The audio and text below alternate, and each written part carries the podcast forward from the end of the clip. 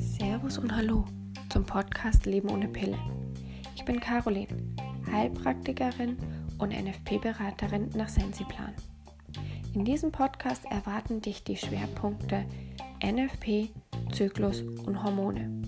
Ich freue mich, dass du bei dieser Folge dabei bist und freue mich, wenn du den Newsletter von mir abonnierst, sodass du auch keine weitere Folge verpasst.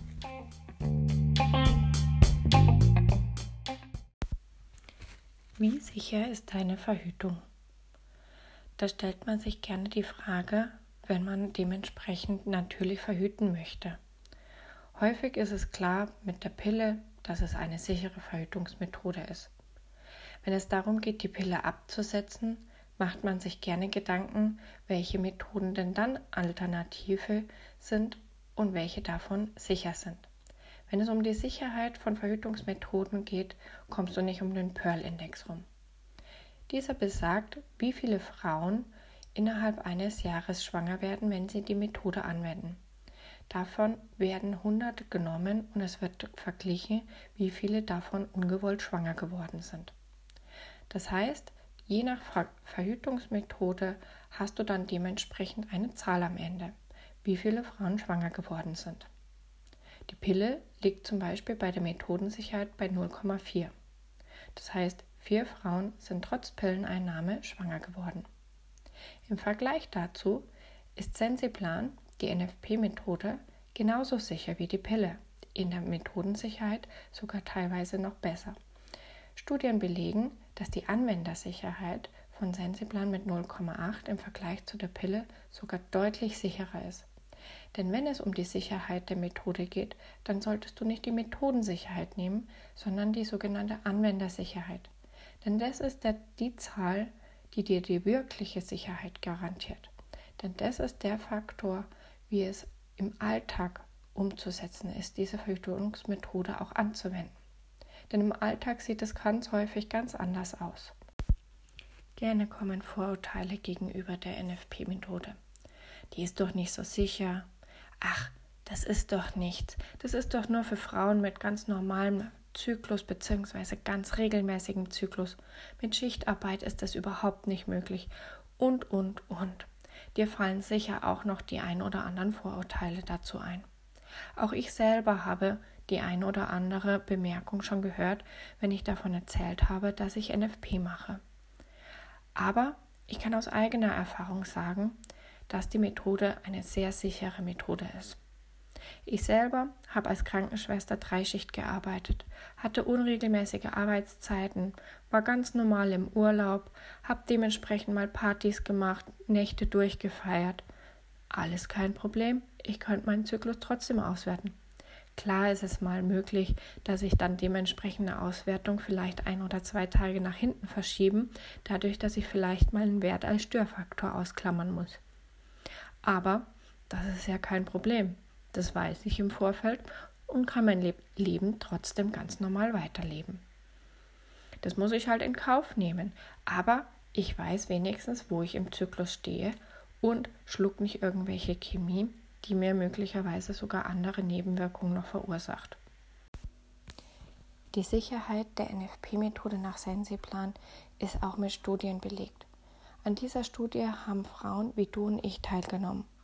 Frauen, die vorher von NFP noch gar nichts gehört hatten und das Ganze ganz frisch gelernt oder angefangen haben, die ein ganz normales Leben hatten und dementsprechend auch ganz normal in Urlaub sind, möglicherweise auch Schichtarbeit hatten, alles war querbeet mit dabei.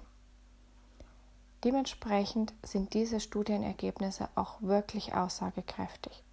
Das heißt, Vorurteile, NFP ist nur für Frauen mit normalem Zyklus, beziehungsweise was heißt eigentlich normaler Zyklus?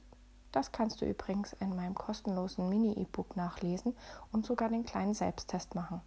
Über meine Homepage www.leben ohne Pille kannst du es dir gratis runterladen. Ja, wie sicher ist also NFP? Es ist sehr sicher, wie die Studien sogar belegen und sogar sicherer als die Pille in der Anwendersicherheit. Ich selber kann es wie gesagt bestätigen, nachdem ich jetzt mittlerweile über 14 Jahre die Methode selber anwende. Wichtig für die Sicherheit der NFP-Methode ist auch das richtige Erlernen des NFP-Regelwerks. Das kannst du zum Beispiel in einem sogenannten NFP-Einführungskurs bei einer zertifizierten Sensiplanberaterin. Ich biete diesen Kurs sogar online an, sodass du ihn unabhängig von deinem Ort und dementsprechend unabhängig davon machen kannst, wenn du keine Beraterin in deiner Nähe hast. Möglicherweise hast du auch kleine Kinder und hast Schwierigkeiten, dementsprechend an einem Kurs teilzunehmen, wenn du dorthin musst. Ideal also, das Ganze online zu machen.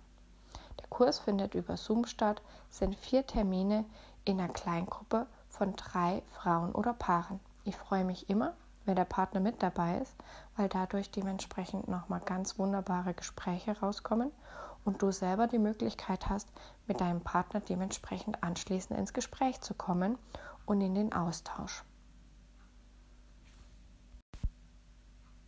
Das richtige Anwenden des Regelwerks ist entscheidend, denn das ist wichtig für die Sicherheit der Methode.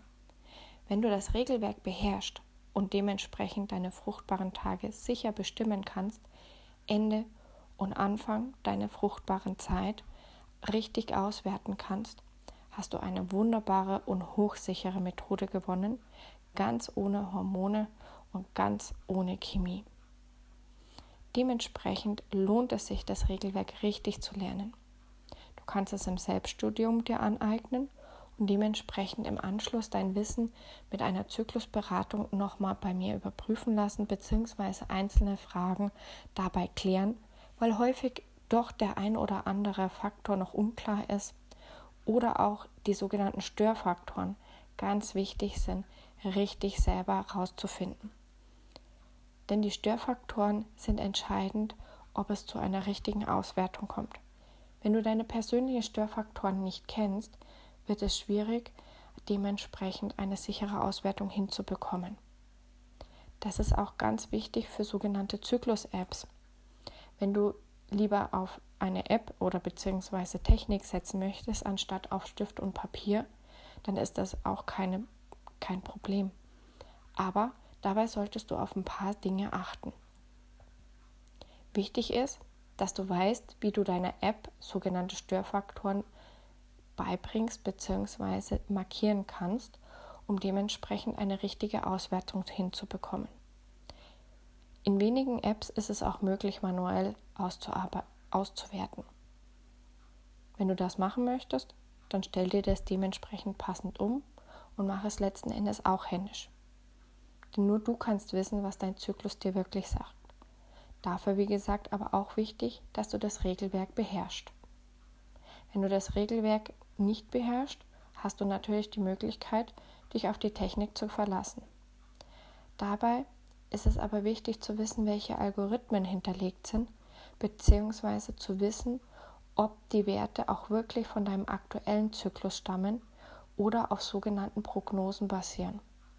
Viele Apps arbeiten auf Prognosen, die dementsprechend einfach nur gewisse Daten berechnen und dir dementsprechend vorgeben, wann du wieder blutest oder wann ein Eisprung wäre.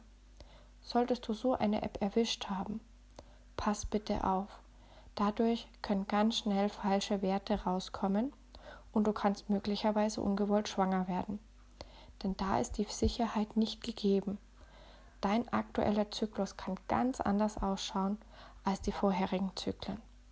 Deswegen ist es wichtig, bei einer sogenannten Zyklus-App oder Zyklus-Tool darauf zu achten, dass dein aktueller Zyklus ausgewertet wird und nicht sogenannte Prognosen zu Rate gezogen werden, um dir mögliche fruchtbare Fenster vorzugeben. Für einen Kinderwunsch ist das eine Möglichkeit, aber wenn dieser auch unerfüllt bleibt, solltest du dementsprechend ein Auge darauf haben, welche Technik du verwendest und dir vielleicht überlegen, das Regelwerk nochmal von dir zu erlernen, dass du auch wirklich deine fruchtbaren Tage herausfinden kannst. Ansonsten kann das mit der Zeit ganz schön ermüdend werden und der Kinderwunsch wirklich auf sich warten lassen.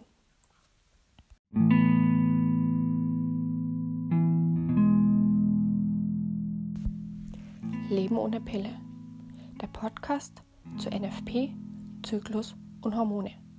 Schön, dass du bei dieser Folge dabei warst und ich freue mich, dich bei der nächsten wiederzuhören.